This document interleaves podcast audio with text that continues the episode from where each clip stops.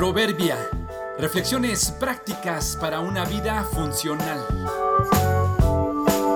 Agosto 28. Bloqueado. Ante un bloqueo, la paciencia y la oración son buenos sustitutos para la agresión y la desesperación. Todos los que usamos teléfono móvil nos hemos visto ante la incomodidad de olvidar el cargador una desactualización del sistema, una pantalla bloqueada o rota, falta de señal o crédito, que se te moje, que se te caiga o se te pierda.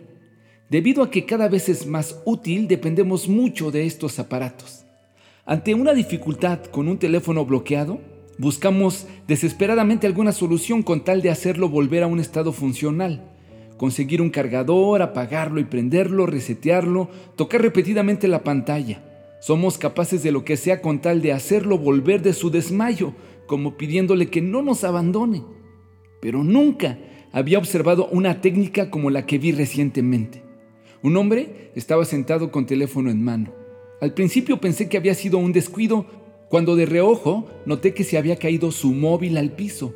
Luego de levantarlo intentó hacer algo en su pantalla y supongo que ante la falta de reacción de este, lo dejó caer nuevamente haciendo que se golpeara en una esquina. Era en serio su técnica.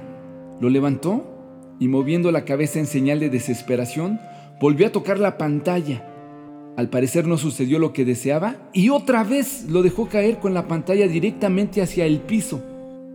Lo recogió inmediatamente, se levantó y empezó a caminar muy molesto. Estoy seguro que cualquiera que haya sido la avería de su teléfono tirarlo al piso, con toda seguridad empeoró las cosas. ¿Qué hombre tan loco? ¿Estás de acuerdo? ¿A quién se le ocurre semejante cosa? ¿Qué hombre tan tonto? Qué tontos todos también, cuando creemos que las personas que fallan se compondrán con maltrato. Cuando pensamos que ante sus errores mejorarán dejándolos caer.